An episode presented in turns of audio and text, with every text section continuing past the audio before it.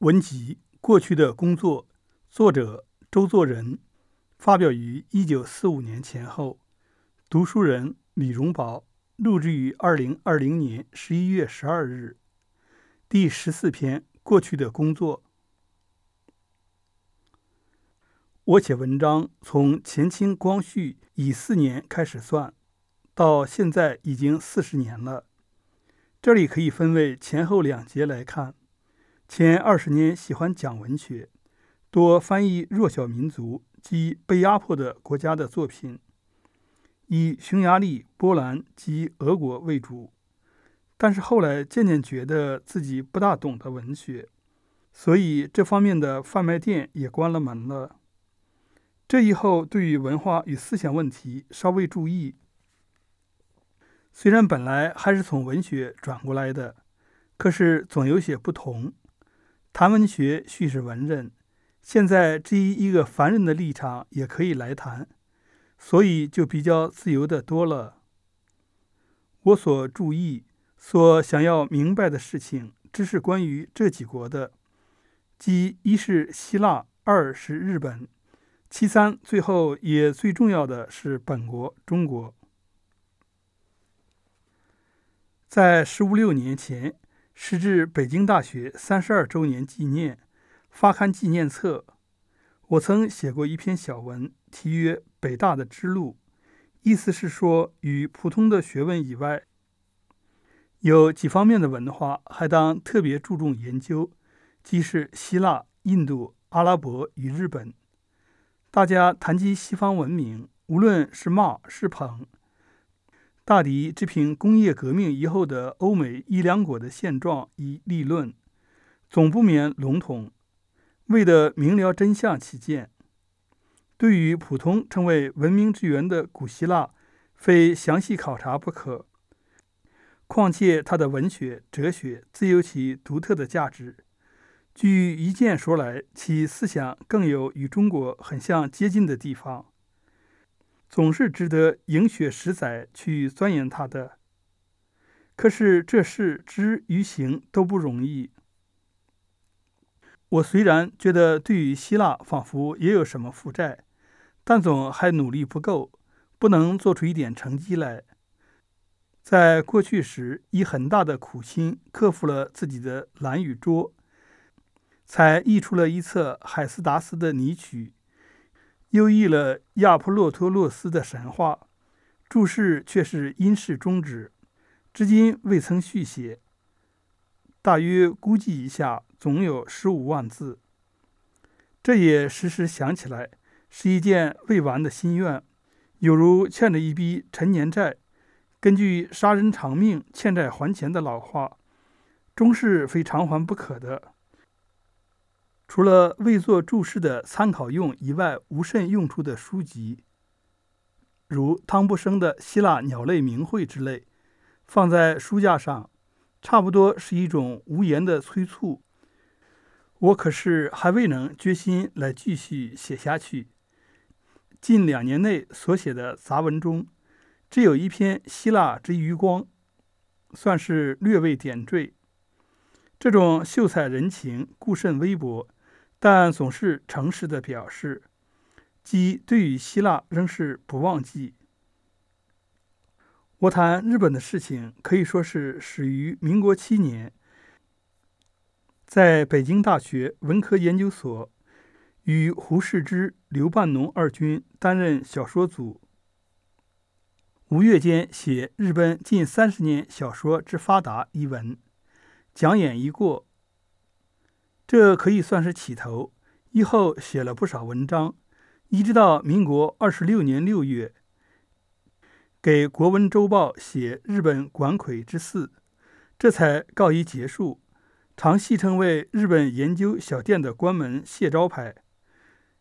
也正是实在的事，我们谈日本文化，多从文学艺术方面着眼，可以得到很好的结论。这固然也是对的。可是它的应用范围也有限制，不能不说是一缺点。文化研究的结论有如一把钥匙，比的不好一点，正如夜行人所用的万能钥匙，能够开一切的锁，这才有用。假如这结论应用在文学艺术上，固然正好，但是拿去解释同一国民的别的行动，便不适合。那么这里显然是有毛病，至少是偏而不全。即使这可以代表贤者，而不曾包括英雄与无赖在里边。总之是不能解释全部国民性，以及不得算是了解。我觉得自己二十年来的考察便是如此。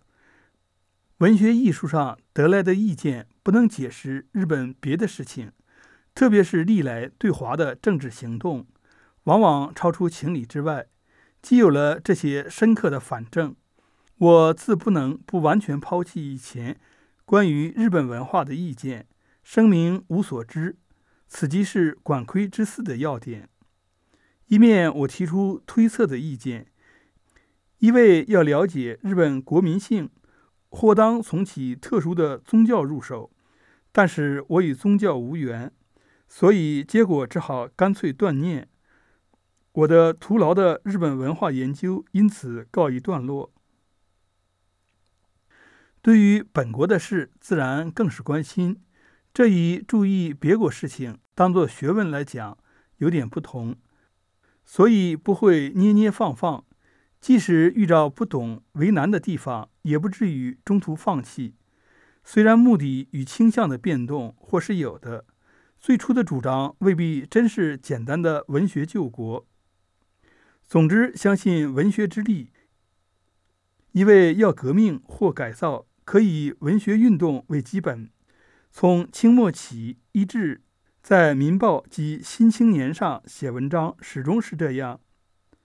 这或者不算怎么错，但是后来也有转变了。民国八年，《每周评论》发刊后，我写了两篇小文，一曰“思想革命”，一曰“祖先崇拜”。当时并没有什么计划，后来想起来，却可以算作一种表示，即是有文学而转向道德思想问题。其攻击的目标总结拢来是中国的封建社会与科举制度之流毒。严格的说，中国封建制度早已倒坏了，这自然是对的。但这里普通所说的封建，并不是指那个，实在只是中国上下存在的专制独裁体制，在理论上是三纲，事实上是。君、父、夫的三重的神圣与专横。中国的思想本有为民、为君两路，前者是老百姓的本心，为道家、儒家所支持，发达的很早。但至秦汉以后，君权偏重，后者渐占势力。儒家的不肖子孙热心事尽，竭力为之鼓吹、推波助澜。不但君位臣纲是天经地义，父与夫的权威也同样抬高，本来相对的关系变为绝对，伦理大渐歪曲。于是，在国与家里历来发生许多不幸的事。一面又因为考试取士，千余年来文人养成了一套油腔滑调，能够胡说乱道。似是而非，却也说得原道，仿佛很有道理。这便是八股策论的做法，拿来给强权帮忙，费影费声的闹上几百年。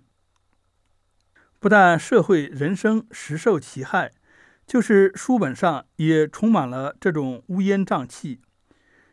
至今人心还未起熏染，犹有余毒，未能清除。近代时有李卓吾、黄黎周、于礼初等人出来加以纠正。至民国初年，《新青年》之后，有新文化运动兴起，对于旧礼教稍有所检讨，而反动之力更为盛大，旋即为所压倒。民国成立已三十余年，民主的思想，特别是中国的固有的民为贵，为人民子息。妻女说话的思想，绝未见发达，至可惋惜。我平常很觉得历史的力量之可怕，中国虽然也曾努力想学好，可是新的影响质与量都很微少。混到旧东西里面，便有如杯水车薪，看不出来了。假如冷静地考察一下，则三纲式的思想、八股式的论调已然如故，只是外面涂了一层英式的新颜色罢了。就是明清以来的陈腐思想，如因道教迷信而来的果报，因考试热衷而起的预兆占卜。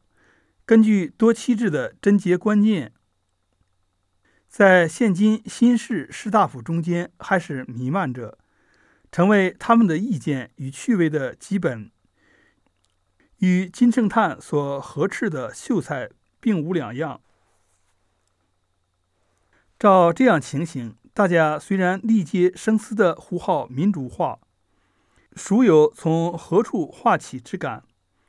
结果还是由于思想革命尚未成功。